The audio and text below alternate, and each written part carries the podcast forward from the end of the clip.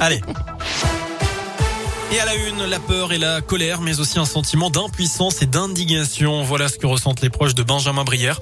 Ce touriste français de 36 ans condamné hier à 8 ans et 8 mois de prison pour espionnage et propagande contre le régime en Iran. Il y est détenu depuis plus d'un an et demi pour avoir pris des photos de zones interdites avec un drone de loisirs dans un parc naturel. Sa sœur Blandine Brière est dans la région. Elle est très inquiète pour son frère.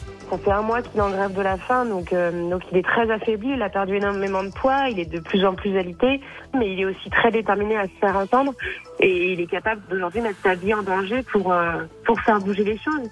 La seule chose qu'il peut faire de la base, c'est ça, et, et clairement, il lâchera pas le morceau. En je ne sais pas, je l'ai pas eu assez récemment, mais mais aujourd'hui, il est très affaibli, autant physiquement que psychologiquement, et à l'annonce d'un tel verdict, ça, ça semble effrayant de, voir sa réaction. On, on a très peur pour lui. Et le gouvernement français a jugé hier inacceptable la décision de la justice iranienne contre laquelle Benjamin Brière va faire appel. Une pétition de soutien sur change.org rassemble plus de 53 000 signatures.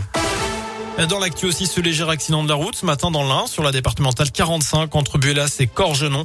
Deux véhicules impliqués, trois blessés légers selon le progrès. On ne connaît pas encore les circonstances précises du choc, mais le verglas et le brouillard pourraient être en cause. Les salariés d'EDF en grève aujourd'hui, ils étaient notamment près de 200 ce matin devant la centrale du budget. Mobilisation pour dénoncer la demande de l'État à EDF de vendre davantage d'électricité à bas prix à ses concurrents afin de contenir à 4% la hausse des prix de l'électricité pour les ménages et les entreprises. Les salariés craignent que cela mette en danger la santé du groupe. D'après la direction, 37% des salariés d'EDF sont en grève aujourd'hui à l'échelle nationale. Peut-être un soulagement pour les parents et les enfants. Le protocole sanitaire pourrait être allégé dans les écoles après, après pardon, les vacances de février. Euh, c'est en tout cas ce qu'espère Jean-Michel Blanquer, le ministre de l'Éducation, qui indique également que 4% des classes sont fermées actuellement en France. Il assure aussi que 90% des masques FFP2 sont arrivés dans les écoles pour équiper les enseignants et les personnels.